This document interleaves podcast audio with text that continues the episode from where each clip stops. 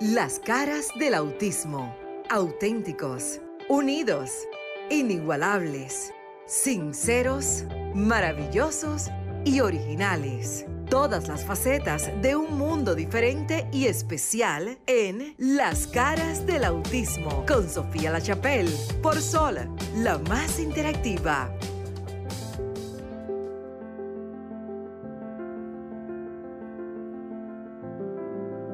Buenas noches. Estamos aquí en su espacio, Las Caras del Autismo, agradeciéndole a Dios, el Todopoderoso, por esta gran oportunidad de que cada sábado tenernos aquí presentes en cabina.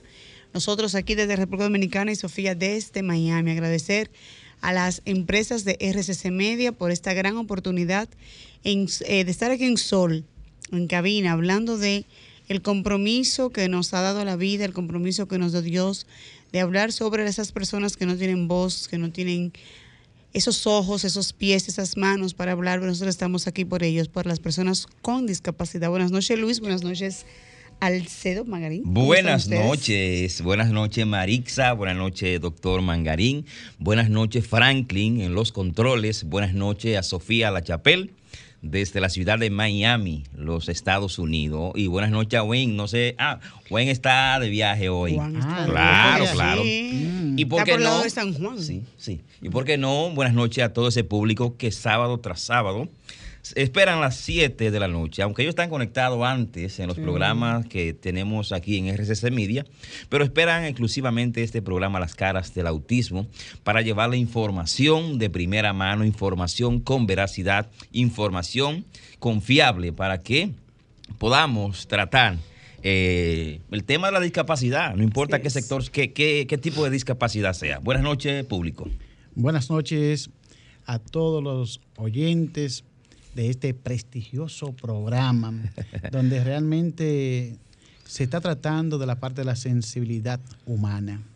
Algo muy importante en estos tiempos donde hay tanto falta de desconsideración, falta de valores, que haya un programa dirigido a la sensibilidad humana y a un sector eh, muy especial. Entonces, mis felicitaciones para la Chapel, nuestra querida directora, también a Maritza, estamos en familia todos. Así es. Y hermano Luis. Y también a Wayne, ya que no hace mucha falta, porque y la canción, la, la, la enviaron, la enviaron. Muy ¿Qué tal? ¿Qué tal? Muy buenas noches. Sofía. Sofía, hola. ¿Qué tal? Buenas noches, caramba. Yo estoy con la magia de la tecnología desde la ciudad de Miami para hacer el programa hoy. Así que muchísimas gracias. Como saben, estamos en vivo a través de Sol 106.5 FM. Muchísimas gracias al público que como siempre nos escucha. Miren, importantísimo decirles que aunque ustedes no me vean en el estudio, yo vivo agradecida de Dios, empezando por Maritza, empezando también y siguiendo por Luis, el doctor Wayne y todos ustedes que nos escuchan porque ya este programa no es un bebé. Este programa ya es un niño que camina, digamos que tenemos cuatro años y eso es lo que queremos. Este no es el programa de Sofía, este es el programa de todos y siempre solicitamos que ustedes, si son profesionales y trabajan con la comunidad de la discapacidad, desde el sector público o privado, los micrófonos en las cabinas de Sol 106.5 en la República Dominicana y si están fuera de la República Dominicana, como lo hemos hecho, más adelante vamos a traer invitados, como ya ha pasado, desde otras latitudes, participen con nosotros, porque mientras más somos, mejor informamos y nos unimos a un grupo de personas a nivel mundial que lo que queremos es que todo el que pueda aprenda, porque esto no es cuestión de quién sabe más ni quién sabe menos, esto es cuestión de que tenemos que aprender. Miren, solamente en esta semana, yo les voy a decir algo. En esta semana yo me he topado con cinco personas que me dicen, Sofía, tengo, me acaban de diagnosticar un hijo con autismo. Eh, me escriben por las redes, me, alguien que yo conozco, de, de, conozco, de conozco, de conozco, de allá de hace 10, 15 años, porque ya mi hijo tiene 17. Cuando yo empecé en esto tenía dos años y medio. Increíble. Y, y me dicen, ¿qué es lo que está pasando? Que ustedes eh, eh, se está viendo un incremento en el, número de niños. Digo, no, no es un incremento. Lo que está pasando es que existen mejores herramientas para diagnosticar. Pero ¿saben qué es lo que me sorprende? Que todavía, todavía, hoy hay padres que sufren el diagnóstico, que se sienten perdidos. Me escribió una persona desde la República Dominicana, señores, que me dijo que ella no cree en Dios, que ella se quiere morir y que por qué Dios la castigó. Oh, oh. Yo quisiera. Son, son, no, eso, pero, Sofía, eso pasa Es mucho. normal, es Porque normal, exactamente, miren, no. porque hay personas que no aceptan el duelo y necesitan esa ayuda, esa, esa Por mano eso amiga. les digo, Marisa, mira, por eso digo, y quiero que todo el que esté ahí, si hay llamadas, díganme. A mí lo que yo, yo sueño con que un día el autismo no duela. Yo sueño con que un día el autismo no asuste. Yo sueño, pero trabajo para ese sueño, porque los sueños se hacen realidad cuando usted trabaja y los milagros necesitan el acompañamiento del esfuerzo humano. Yo lo que quisiera es que llegue un día, quizás yo me muero, no sé, más adelante, que cuando le den un diagnóstico de autismo, las personas ni se asusten, ni, ni pierdan su fe, ni sientan que esto es un castigo. Simplemente digan, oh, wow, me está pasando algo, pero ya yo tengo información o sé dónde ir a buscarla. Por eso estamos nosotros aquí para ustedes, en las caras del autismo, para informar. Yo quiero que hablemos de las escuelas. Eh, Quiero Sofía, que hablemos hoy de las ha hecho su escuelas. entrada aquí que nuestra es muy importante. compañera y amiga. Cristina. me, Amiga me voy a ir en, me voy a ir en mudo para escuchar el programa, pero sí les digo que hoy quiero que dediquemos un poquito, porque ya todo el mundo está al grito pelado con qué hago con mi hijo con autismo, que no sé qué está pasando en las escuelas. Así es. pues vamos a tomar una llamadita y luego entonces hacemos la entrada a Cristina. Cristina. Hola, buenas noches.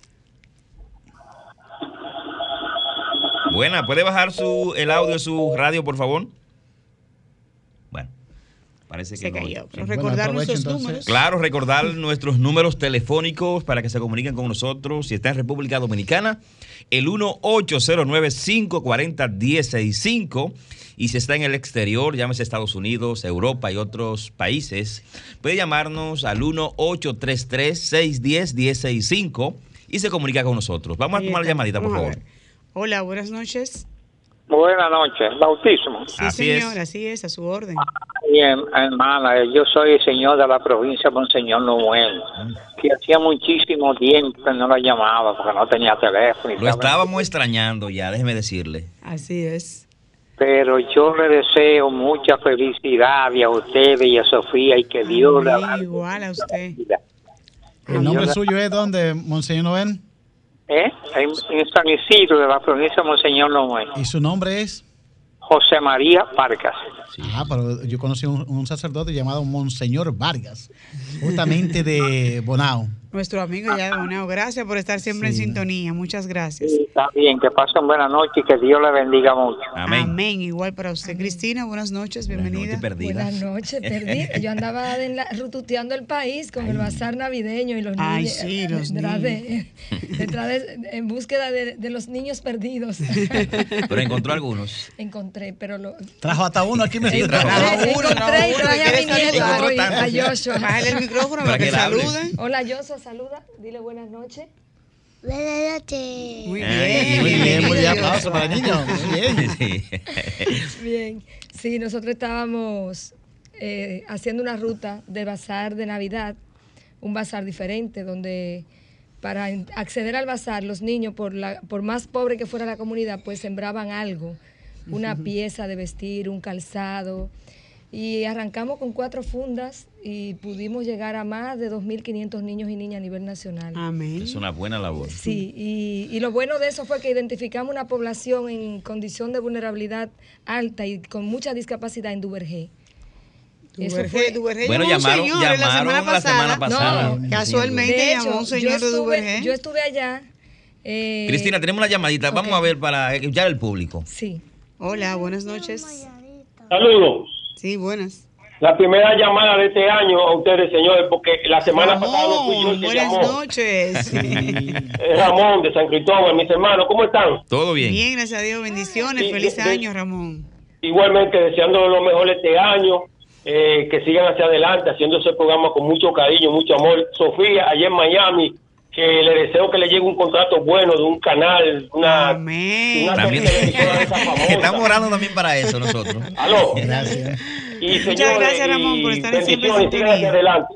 Amén. Gracias. Ahora sí continúe, Cristina, que la interrumpí. Sí, les decía que en Duvergé nos encontramos con una población muy alta en condición de. Oiga, de doctor. discapacidad.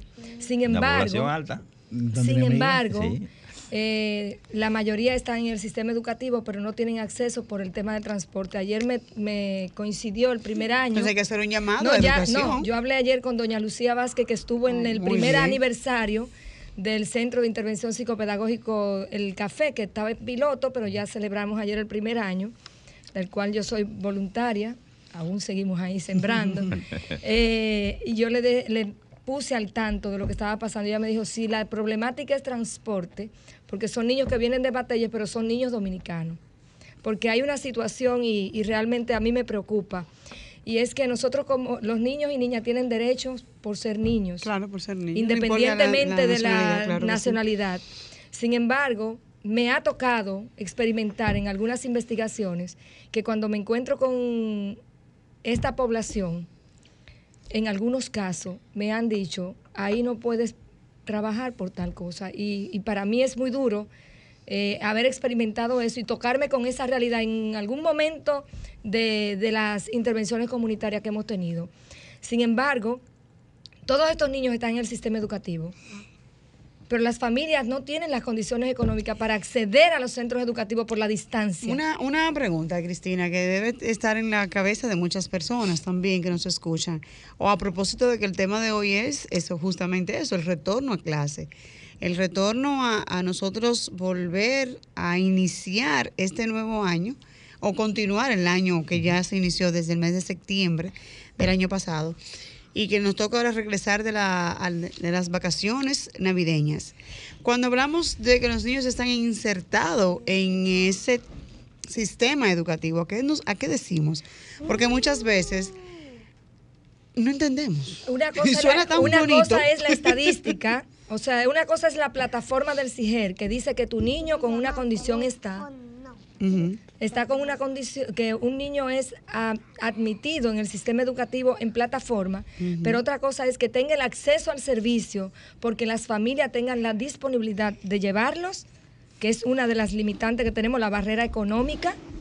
O sea, no es tanto que estén en la plataforma, es que qué capacidad económica tiene la familia de desplazar a un niño con esta condición desde donde vive hacia el centro educativo donde le registran. O sea, en otras y palabras, no es que yo acceso. aparezca en un listado. No. Es que se me dé la debida Todas las integración y demás. condiciones para yo poder acceder al servicio educativo que me corresponde Mira, por ley. mira, Cristina, yo creo que a veces es más factible que el, eh, que el estudiante reciba el pan de la enseñanza, el estudiante tenga el acceso a las aulas, a que esté un sistema eh, figurando solamente ahí, llenando un espacio más. Pero es que se supone que si está en el Porque está en sistema es para que esté completo. Es que si está en el sistema, en el CIGER, es ¿Qué para es el CIGER?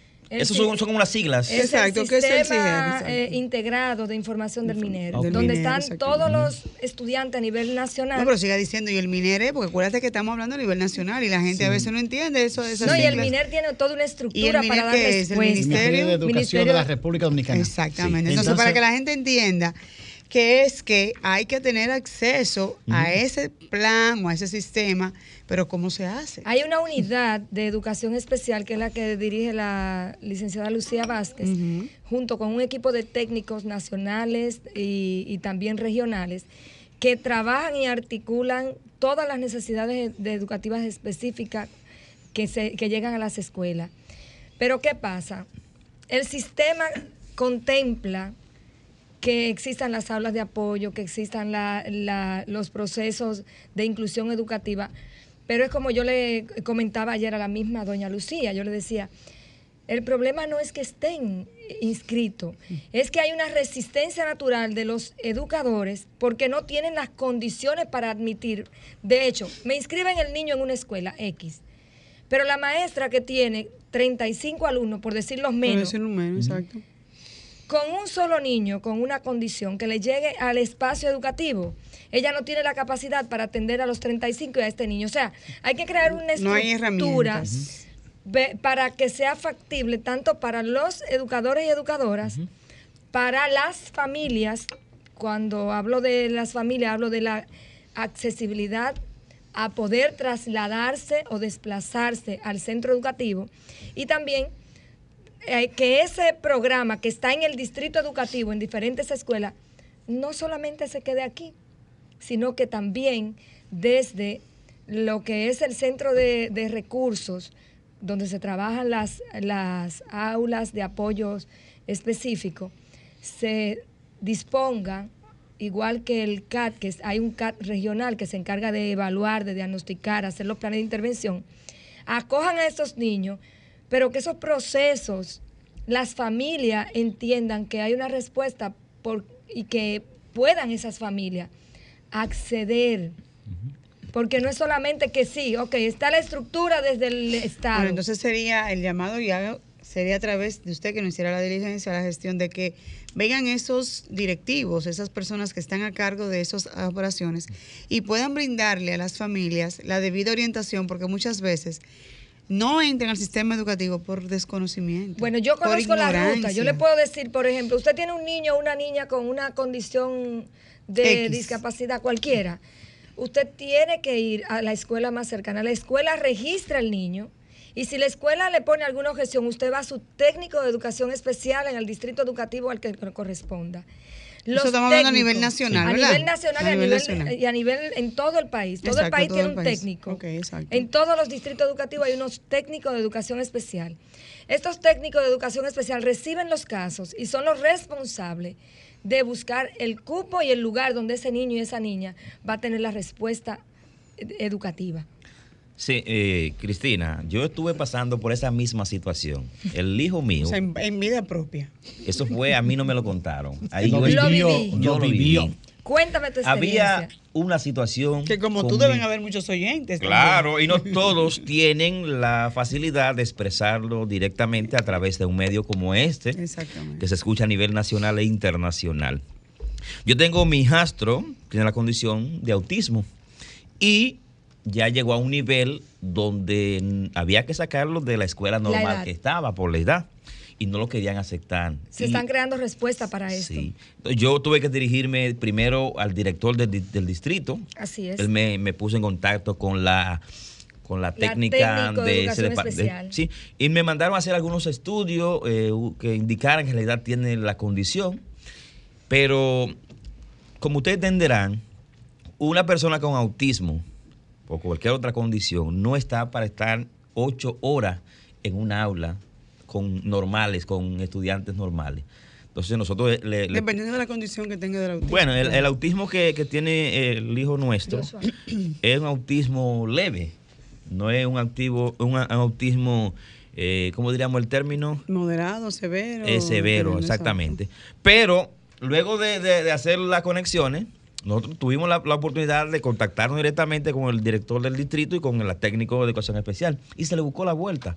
El niño está yendo a la escuela o el adolescente hasta el mediodía. Y va con una persona.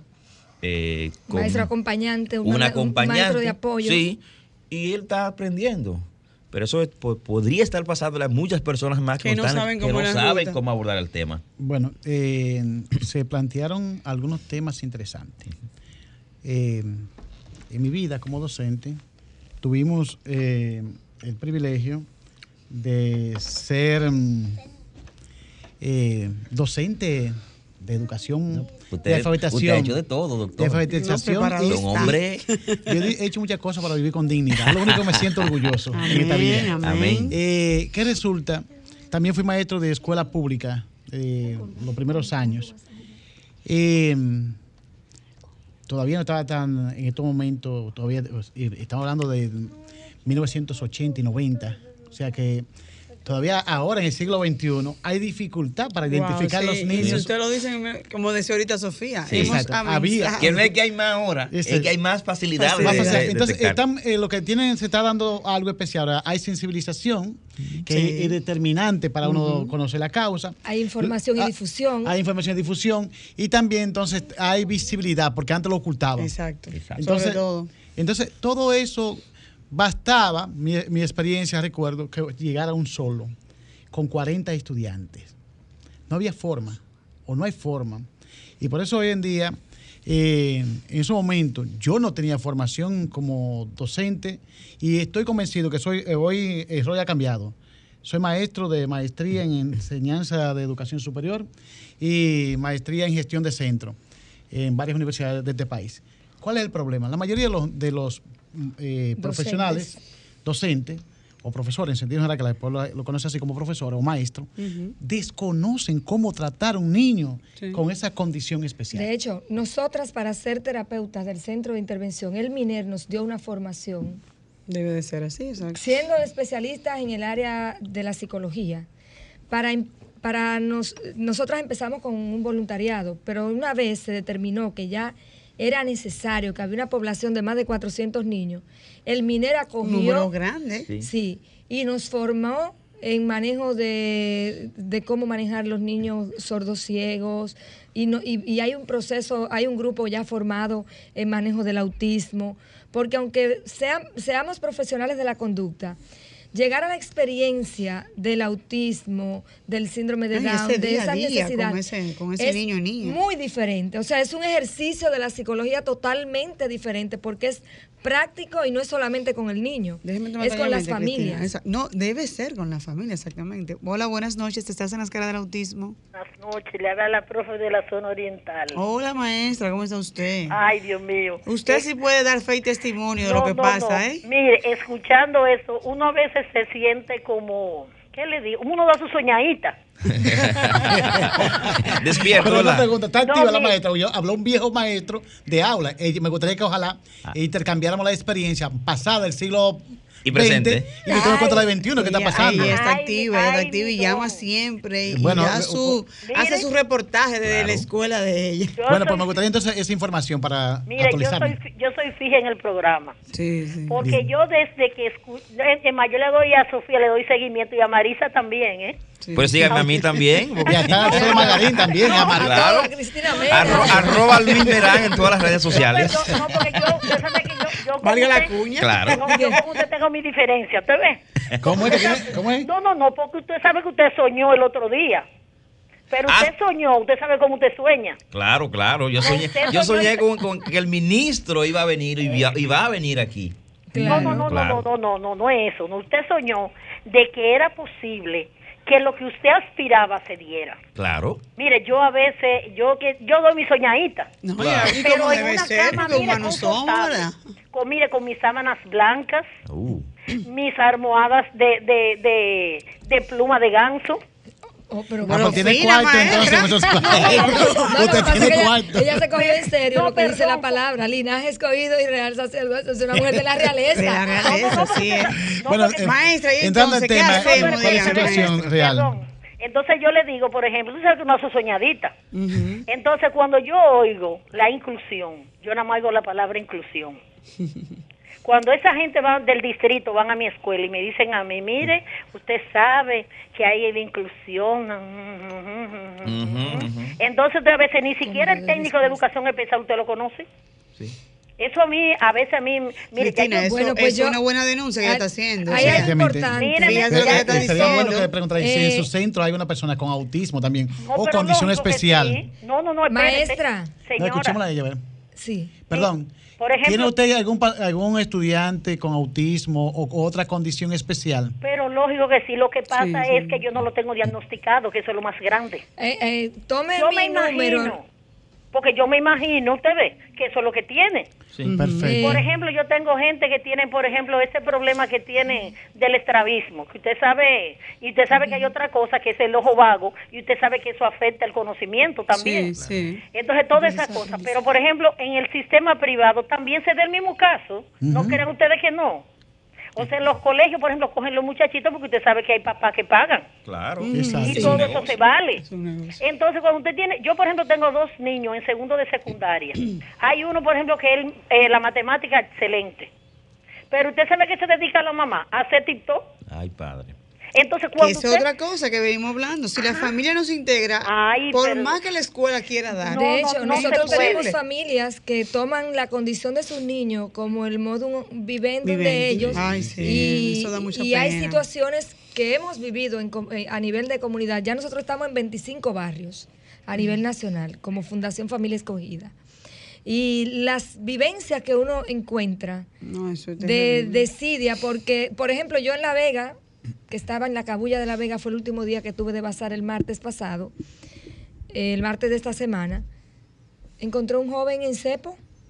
Sí, todavía se En- encuentra. hoy, República Dominicana, estamos hablando de salud mental. Y no es el único, yo, puedo- No, yo puedo no, estar seguro. muchos, no, es que Maestra, tenemos- gracias por estar en sintonía. Eh, síganos escuchando por la radio. Déjeme tomar otra llamadita. No es el único. tenemos Hola, buenas noches. Aló. Sí. Mis hermanos, eh, al gobierno una petición, por favor, que aquí en San Cristóbal hace falta una biblioteca pública, hace falta feria del libro, y como es paseo literario. Gracias. Bueno, pues. Excelente, excelente. Todo eso que sea desarrollo, Si us- bienvenido. Si usted acaba de sintonizar este programa y quiere comunicarse con nosotros y no tiene el número telefónico, se lo voy a dar ahora mismo. No importa en la parte del mundo que usted se encuentre.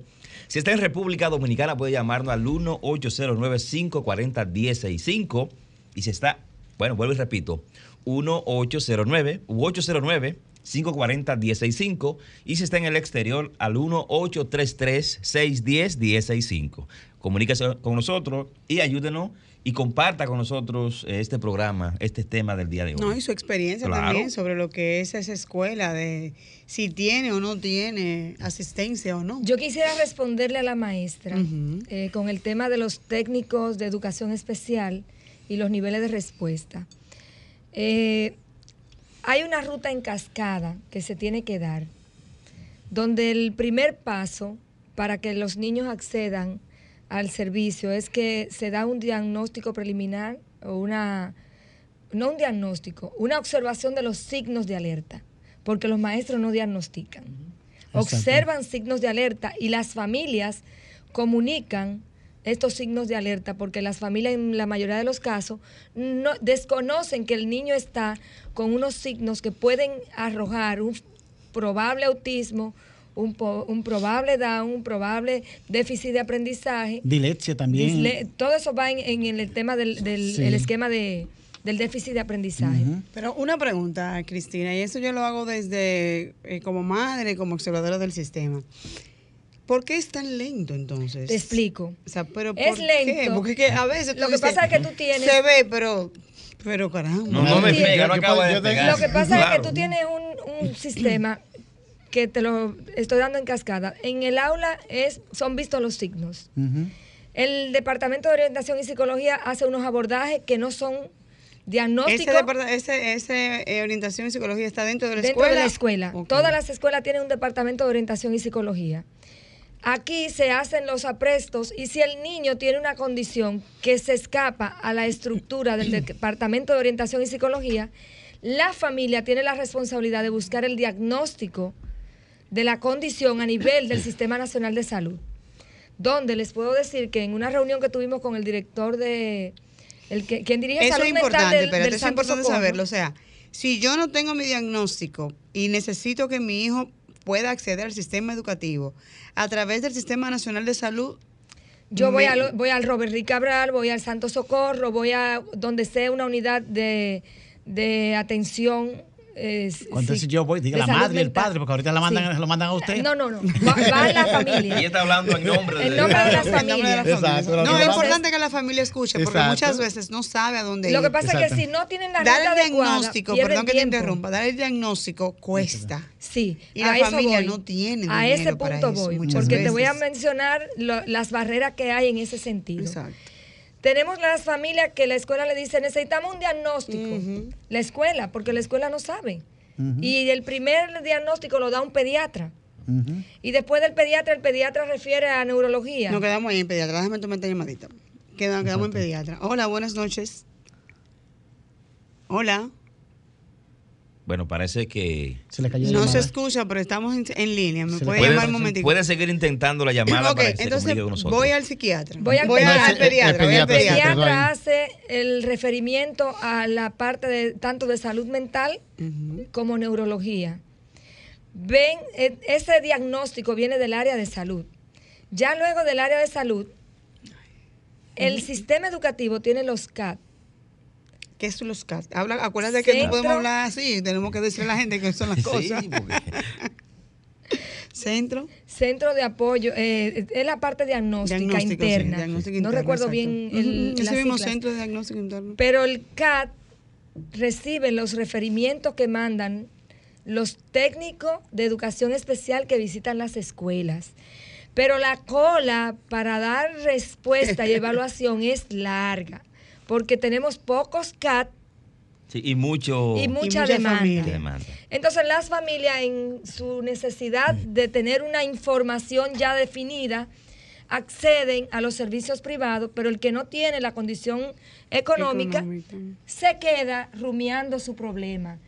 Sí. Sí. Algo que a mí me molesta, y esto no es el término. el- ah, ¿cuánto ok. es? Oh, Se se cayó. cayó. Sigue insistiendo la persona que iban a tomarle y se cayó la llamada. Sofía ¿Qué? está en línea también. Si Sofía quiere hablar. Bueno, ah, yo aquí estoy desde Miami Ah. escuchando y les quiero recordar que siempre pensemos que tenemos un público de otros países, eh, que sería bueno también que aunque hablemos de República Dominicana, enfoquemos eh, siempre que el tema de la educación especial es una crisis a nivel latinoamericano y todo el área del Caribe, más no bien así eh, en Europa y Estados Unidos. y Sofía, es cierto que cuando... llamadita, por favor, que te hace rato que están llamando. Dame un segundito. Hola, buenas noches. Buenas noches. Oh, Esmeralda, ¿cómo estás? Hola Esmeralda. Bien. Bendiciones para todos. Amén, igual, feliz año. Creo que Esmeralda no había llamado este año No, todavía. no. Se Es está el segundo entrenando. programa hoy. del año. Ah, que del segundo. El segundo, los que trabajan en Omnia de 15. Es verdad, bienvenida, bienvenida Esmeralda a tu espacio. Ten- Tenía cosquilla con el tema, llamé, se cayó la llamada y casi lloro. Ah, Es que ah, da es que, es que a la gente le ha gustado el tema, tú sabes. Sí, sí, y, y que me da esa cosa cuando escucho como que hablar tan lindo, donde nosotros que estamos involucrados en eso sabemos que hablar lindo no es solucionar el problema cuando todo lo que está en la calle y todas esas familias que nosotros tenemos encima es. De eso es lo que me Eso lo- a eso- pero eso es lo que estamos aclarando. Buscando, exacto, buscando que eso que bonito se lleve a la supuestamente hay práctica. una ruta, pero esa ruta no hay acceso. no hay acceso para nada. Luis, qué bueno que lo lograste, pero lo lograste porque tú tienes un micrófono delante. Exactamente, por eso dije que hay muchas personas que no tienen la misma posibilidad que yo que yo tengo y eso en este país da su resultado. Sí, por eso, por eso aunque a mí me resolvieron, yo estoy indignado porque a los demás también les resuelvan. Tenemos cientos de niños Sí. en un en un sistema, pero sentado en su casa. Y hay Así padres es. que se están preparando, nosotros los estamos formando para que le permitan a estos padres acompañar a sus hijos y aún así no tienen al niño en el aula, porque si el padre está preparado, ¿por qué no pueden tener al niño con el padre en el aula? Y ni esto aguanta. Bueno, entonces eso es lo que nosotros tenemos que seguir denunciando que no y seguir aportando, apostando a que cambie, porque de lo Yo contrario... entiendo que la política eh, interna Gracias, Esmeralda. Si tiene algo más que decir para Bueno, continuar con eh, el tema. Yo quiero decir antes Bueno, de, que de- nos dejemos de fotos y revistas y, y esperanza de color negro. Vamos a darle color verde. Bueno, Bueno, yo creo que también el decreto número uno. Sofía también estaba, No, estaba pero, en línea. oye, sí, Sofía está en línea, pero el decreto es de ella. Recuérdense ella que hay un, de, de- un decreto eh, pasado sábado, primer programa del año, y yo se lo capté y se lo voy a repetir. Ay, ay, ay. Es que cada padre de familia, madre de familia, tutor relacionado, se haga maestro de Sí. su hijo, no sea Ese especial es o el sea lema de especial. nosotros es. este año, es Exacto. verdad, ese es el Es- lema. es y que- recordarlo cada sábado, muy Eh, bien, doctor. Exacto, porque el problema muchas veces, ¿qué es lo que pasa? Por ejemplo, miren, en nuestro caso, uno se va agotando con el tiempo. Claro. Vida social, eh, soy como usted, querida amiga, un trabajador social, un activista social, que nos cambian ahora el nombre, activista, Activista social. social. Suena muy lindo. Pero ¿qué es lo que activamos? Cuando tú activas como eh, un fuego, alguien viene y te tumba la leña y te la apaga. Entonces, O le de echa nuevo- agua. le echa agua. Entonces, en resumida cuenta, miren, uno oye cosas muy lindas. Pero yo vi al señor presidente esta semana que me impactó. Pero oye la opinión pública todo con dividido. Asua, con lo de Asua. No, yo El- escuché el presi- Asua. Yo vi el presidente anunciando desde eh, plan de llevar en transporte Sí, público. el, el- el plan piloto de, de- transporte exacto. escolar. El primer día de clase, exacto, que pero, las clases. pero ¿cuál fue el problema de la discordia de los señores comunicadores, mis queridos colegas, que a veces distorsionamos todo? que lleve muchachos en motoconcho. Y yo pregunto, ¿en qué parte de este país no tomamos el motoconcho para llegar al trabajo? En lo que son extranjeros, estamos hablando de motocicletas que son utilizadas en este país, en otro país se de mototaxi, como medio de transporte. Aquí. Entonces aquí le ponen cinco personas, que grave. Pero a un motor que caben tres personas, pues le ponen cinco y siete. Pero de todas Yo me he maneras, con, con tres. Ah, ok, entonces, de todas maneras, les quiero decir esto. Cuando viene algo, ante la nada, algo es bueno. Si viene con defecto, lo vamos corrigiendo. Claro. Porque el problema claro. es lo siguiente: si nos convertimos en mata gusto, cada vez que hay una iniciativa, venga del gobierno, venga del sector privado, venga de alguien, y siempre vamos a estar como el malagradecido frente al sol, que estamos en el sol, y nuestra querida, querida directora está en la ciudad del sol, que es Miami, eh, y estamos en el sol. Valga la Pero- exacto, pero tengan algo pendiente del sol. Dice el famoso independentista cubano, José Martín, el sol, que es lo más lindo del mundo y lo más importante, tiene sombra. Lo bien agradecido ven las luces y lo más agradecido que ven, la sombra. Entonces nosotros no podemos estar como mata gusto. Apareció algo, yo no te- se ha dicho pasada, se puede interpretar como una parte oficialista. No, no, no, no pertenezco a ningún gobierno, a ningún partido.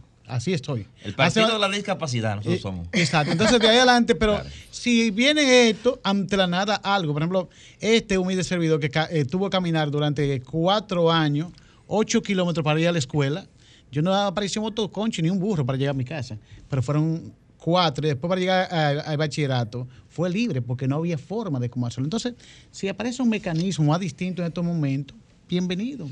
No, claro, claro. Lo que hay que apoyar esas iniciativas, darlas a conocer, Exacto. darla a conocer, darle, difundirla y que las personas, usted mencionaba DURG y aquí llamó casualmente Ya a alguien se- de se el sábado pasado. Sofía está por ahí, parece que quieren eh, decir algo. Sí, no- Sofía. Bueno, yo me voy, gracias por estar allí en el estudio. Me gustaría ir puntual. Miren, en el tema de la discapacidad y la educación, yo sé que los temas a veces lo tratamos, pero eh, me voy a ir puntual. ¿Qué están tratando de escuchar los padres? Mire, usted que nos escucha a través del Sol 106.5, ya sabe que el sistema, por lo menos en República Dominicana y otros países, es deficiente, no está funcionando. Ya hablamos de que somos nosotros, pero no le estamos dando las herramientas. Primer paso, usted tiene que buscar lápiz y papel, papá, mamá o cuidador que nos escucha. ¿Por qué? Porque usted tiene que anotar lo que usted observa en su hijo. Cuando hablamos de nosotros convertirnos en los maestros de nuestros hijos, tenemos que tener una guía práctica a seguir y eso queremos darle en el programa. Yo les voy a dar cinco consejos prácticos que son los que dan siempre, siempre cuando iniciamos este proceso de querer nosotros aprender a ayudar a nuestros hijos en casa en cualquier área educativa. Lo primero que tienes que hacer es observar a tu hijo en las áreas académicas que entiendes no está funcionando, sea la tarea, sea la escritura, sea la lectura, sea la matemática. Usted siéntese como padre, observe, escuche, vea lo que puede y no puede hacer su hijo. Anótelo porque esto se tiene que llevar como una agenda diaria. Por ejemplo, el niño cuando empieza a contar se pone nervioso o escribe los números al revés o le gusta tirarse en el piso, no le gusta mantenerse sentado. Hay que observar desde la parte académica, la corporal, el cuerpo y sus reacciones. Luego que usted anota eso, entonces usted llama a alguien que usted conozca, llámese una maestra, un psicólogo, una amiga, una vecina, un grupo de padres, una fundación, lo que usted quiera, y habla sobre su situación personal. Usted luego abre la internet sea desde un teléfono, una tableta o que se lo preste una vecina, y usted dice, mi hijo cuando está sentado y no se puede concentrar, menea mucho la pierna. Entonces, anota consejos. Tercer paso, ya usted anotó lo que observó, ya usted preguntó y buscó. Tercer paso, ponga lo que le han dicho o consejo en práctica. Créanme que van a ir saliendo a camino. Así es. Porque es lo que queremos. eh, quisiera que en los próximos programas nos enfoquemos en dar técnicas prácticas de la escuela en casa. Hoy le estamos dejando las primeras tres y si usted no las entendió, vaya escuche el programa en Sol y se las vamos a repetir. Primer paso, busque lápiz y papel. Olvídese del teléfono y anotar cosas en el teléfono. Lápiz y papel. Observación. Observe a su hijo o hija, sea de cualquier edad, sea de cualquier grado escolar. Todas las preguntas o dudas que usted tenga de lo que vio, busque a alguien de algún grupo o profesional o de la escuela o de donde sea y diga, ¿qué puedo hacer? Anote los consejos que le dan, no se quede mirando a uno con la cara como que, ah, porque yo le digo a la gente, anote, las emociones nos traicionan. Y después que usted anote, póngalo en práctica. Miren, no hay que ser un profesional de la educación para usted empezar a ayudar a su hijo. Entonces también eh, me, disculpan que vaya tan práctica, porque yo sé que hay muchos padres que están escuchando el programa y dicen, bueno, pero me están dando vuelta, que aquello. Vamos al grano. Ya saben las tres primeras cosas, llámenos y si usted ha hecho este ejercicio, que es el básico de la escuela en casa o de ayudar a mi hijo en casa en las áreas de deficiencia académica, y usted no tiene que estar las ocho horas escolares con dos horas, dos horas al día que usted le dedique a hacer este trabajo en casa, llegue del trabajo, no tenga trabajo, esté aburrida o no esté aburrida, pelee o no pelee con su marido, usted debe dedicarle por lo menos dos horas de su tiempo. Yo creo, Sofía, ya hemos hablado sobre el tema en otras ocasiones y, tú has dicho que la tecnología es una buena herramienta para uno eh, detectar antes, si no tiene la posibilidad de llevarlo al médico o por lo menos observarlo, como tú acabas de decir.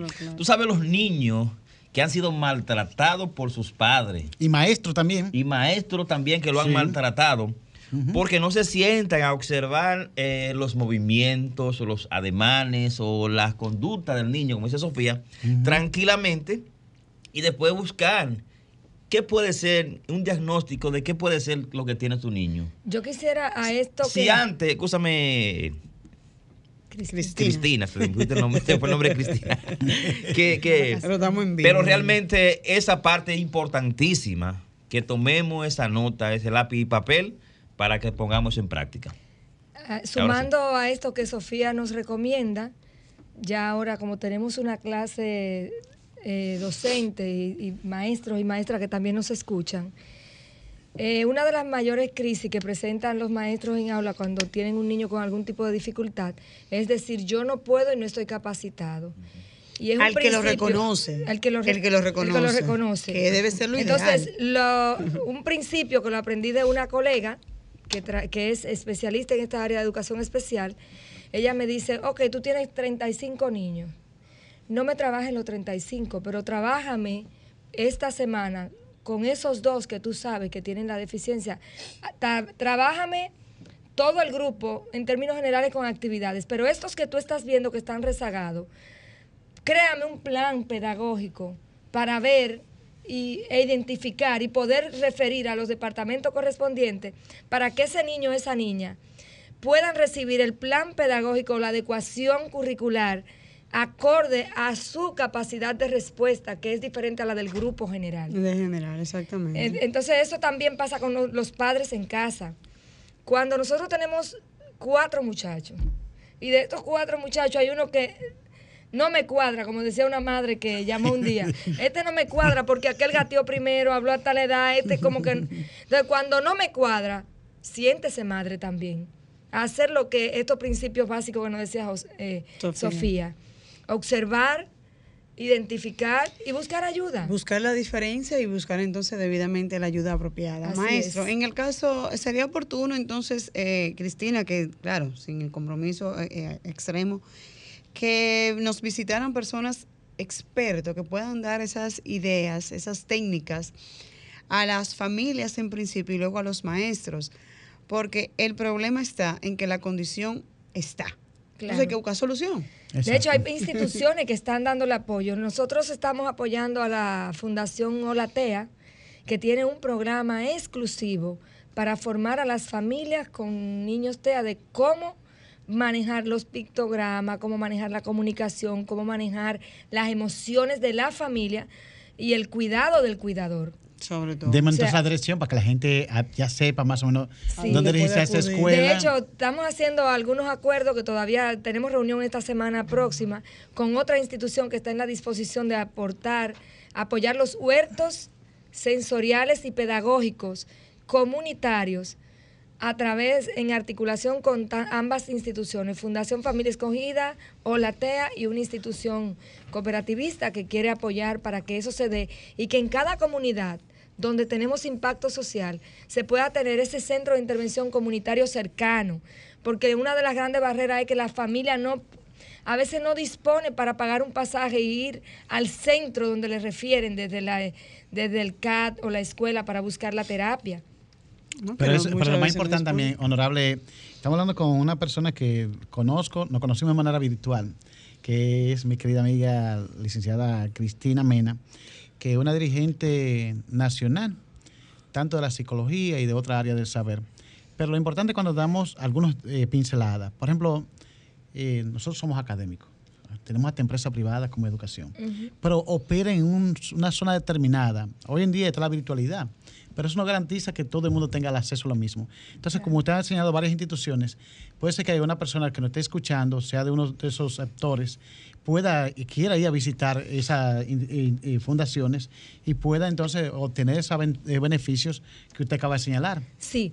Eh, por ejemplo, Hola TEA trabaja sector. Eh, no, va a donde está la necesidad. Nosotros, Fundación Familia Escogida, trabajamos en los Guaricanos de Villamella y en 25 barrios más con, lo, con una articulación comunitaria. O sea, nosotros articulamos con líderes comunitarios, asociaciones de padres, trabajamos con psicólogos y educadores de ese barrio y todo el que esté en la disposición, por ejemplo, ahora la cabulla de la Vega va a empezar y, lo, y es autosostenible porque lo sostenemos con el aceite quemado de la cocina, con las botellitas plásticas, con los tetrapac. o sea, que eso es, eh, eh, es un proyecto. Se trabaja autosostenible. O sea, lo que se necesita para desarrollar estos proyectos de intervenciones comunitarias a través de la Red Nacional de Intervenciones Psicológicas se hace autosostenible, porque con la misma basura que genera la comunidad, eso nosotros devolvemos dinero y se sostiene el proyecto. Muy bien, bien. eso no eh, novedades. Y miren, eh, la, que el discurso que debemos, y yo digo que es un decreto, y lo vamos a tomar como tal, eh, eh, es muy viejo. Tomás Alba Edinson, Historia Patria. Vamos a dejar, vamos a tomar esa llamadita. para, ¿Quiero contar esa anécdota? Sí, quédese ahí. Ah, buenas noches. Buenas noches, ¿cómo están? Todo bien, gracias a Dios. ¿Su nombre? ¿Dónde nos llama? Ezequiel Enrique. Voy de camino a la ciudad ahora mismo. Ezequiel, ajá.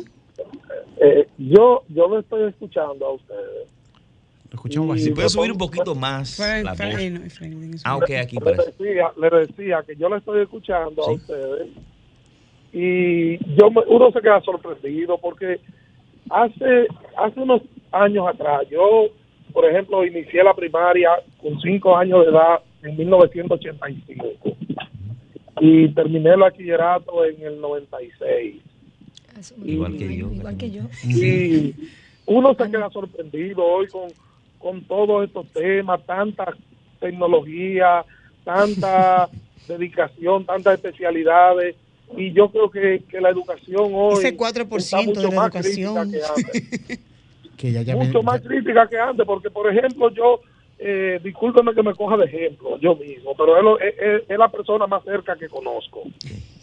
Muy bien, él mismo. Yo conocí, yo conocí un abaco, como en el 99 fue, y yo y yo me gradué con honor en el bachillerato. Yo nunca le puse la mano a un abaco, nunca utilicé una calculadora para hacer un logaritmo, nunca en mi vida le puse una mano a una calculadora para hacer un logaritmo. Era con la tablita, para la ley de coseno, para la ley de coseno y, y, trigonometría. Nunca utilicé una calculadora.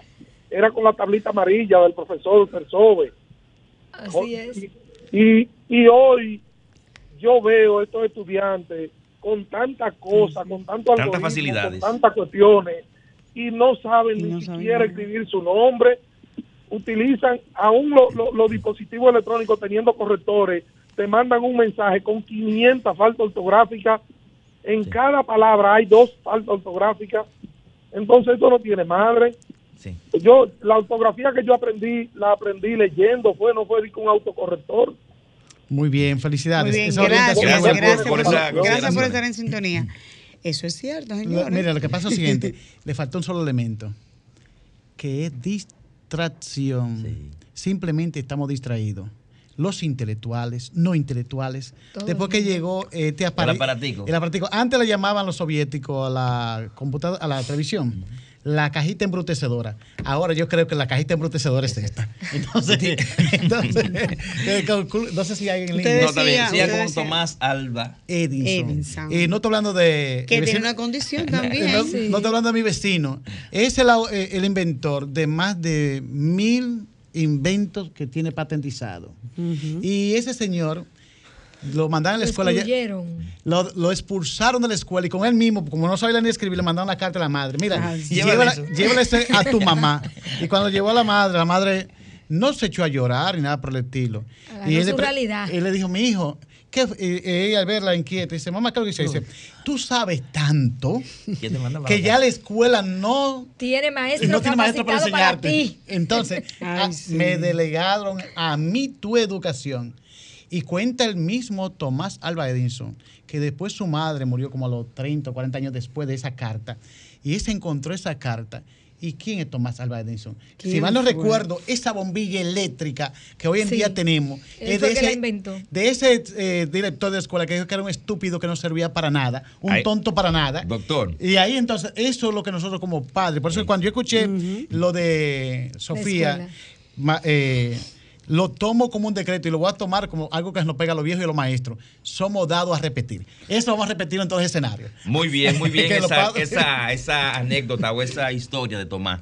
Y nosotros, como usted dice, en la casa y que tenemos que iniciar. Nosotros no podemos dejar delegar nuestras funciones a otras personas. Bueno, cada quien que haga lo que tiene que hacer. No, Pero claro. Nosotros tenemos que empoderarnos de eso y Eh, debe, debe empezar De- desde Claro, la casa. desde la casa. Desde el hogar. De, desde de- el de hogar. hecho, está determinado, hasta bíblicamente, yo hay una historia de habla de Ruth y Noemí. Noemí era la suegra y ella le decía, esta palabra que yo te estoy dando a ti, lo que te estoy enseñando, tú la vas a entregar a tus hijos y la enseñarás al levantarse, al acostarse, al andar por el camino. O sea, la enseñanza es una responsabilidad familiar y de, de manera directa desde la gestación nos corresponde a nosotras las madres ir educando a nuestros hijos y es una cuestión de, de responsabilidad familiar, Así independientemente de un sistema. Yo como madre soy responsable y la familia es responsable. Claro. Bueno. Sofía, ¿estás en línea? Así Sofía- es, sí. claro que sí, ¿no? Siempre estoy escuchando, lo único que es importante que todos podamos eh, participar del programa sabiendo que somos mundos diferentes, pero que al final lo que estamos buscando es el mejor interés para el beneficio de los estudiantes de educación especial. A veces me encanta cuando llama el público y pone sus propios ejemplos, pero quiero recordarles que a veces eh, cuando hablamos de yo aprendí a leer y no tenía ciertas cosas, es muy diferente cuando hablamos de una persona con una discapacidad Así es. que necesita el triple de lo que eh, quizás uno con todas sus capacidades motoras, físicas y neurológicas puede tener. Pero me encanta que por lo menos el público llama, participa y al final, ¿qué es lo que queremos hacer? Es muy bueno hablar, es muy bueno decir, es muy bueno dar una opinión, pero ¿qué están haciendo ustedes, público que nos escuchan? Sí. ¿Qué estás haciendo tú en tu casa, en tu barrio, en tu ciudad? No importa si es en Estados Unidos, en República Dominicana, en Honduras, en Guatemala, en España, que por ejemplo nos, nos escuchan a través de las plataformas de RCC Media. ¿Te preocupas tú por el vecino? Quizás eso deberíamos también hacer. Extender la escuela no solamente a la casa de la persona con discapacidad, sino extenderla a nuestro vecino, que el vecino venga y nos dé una mano, extenderla en nuestra comunidad, extenderla en nuestro barrio, en nuestra ciudad, porque al final un país avanza cuando sus ciudadanos, que incluyen los ciudadanos con discapacidades, tenemos una mejor educación. Entonces vamos a unirnos como seres humanos y si usted le puede regalar tres lápiz y una mochila, qué bueno. Pero si usted, vecino, sabe que la señora del frente tiene un niño en silla de ruedas y no puede bajar las escaleras para ir a la escuela, cárguelo y ayúdela a llevarlo a la escuela. Porque estás ayudando a una persona con discapacidad. El, el mundo de la educación es muy amplio. Empieza en el corazón, continúa en habilitar la mente a nivel académico y neurológico y termina con la parte académica. A veces nos enfocamos tanto en que aprenda, que aprenda a leer, a escribir, a esto, Pero ¿cómo lo va a hacer si ni siquiera su entorno, su vida, su casa, ni siquiera cómo llegar lo tiene? Y mucho menos el amor y la paciencia. Ese es el mensaje con el que quiero terminar el programa y agradecerle a ustedes la sintonía y a ustedes allá en el estudio, desde Franklin hasta todos ustedes, todos los que han pasado, a que sigamos hablando de educación de una manera más amplia, porque la discapacidad se convierte en una capacidad impresionante cuando reúne todos los requisitos. Bueno, yo concluyo con una frase como docente, después de casi cuatro décadas. Todo el mundo es maestro, porque en algo tú enseñas al otro. O sea, tú puedes enseñar lo que tú sepas. Eso es cierto. Entonces, eso es ser maestro. Muchas gracias de mi parte y feliz de estar en este segundo encuentro. Sí, yo quiero cerrar esta noche hablando de AMA. Creemos todos en casa los ambientes motivacionales de aprendizaje, independientemente de la condición que tengan nuestros hijos e hijas. Bueno, yo debo decirle, colabore, ayude, haga algo por alguien que lo necesite. Eso es todo. Tan sencillo como eso. ¿Y usted, Mari? bueno, entonces vamos a despedir como siempre con alegría, dándole las gracias a todos ustedes que nos escuchan a través de Sol 106.5 FM y será ¿hasta cuándo, amigos? Hasta, el próximo, sábado. A las 10 de la noche. en la cara Mantente conectado a nuestro programa en las redes sociales. Búscanos y síguenos en Facebook, Instagram y YouTube como Sofía La Chapelle TV. Las caras del autismo por Sol, la más interactiva.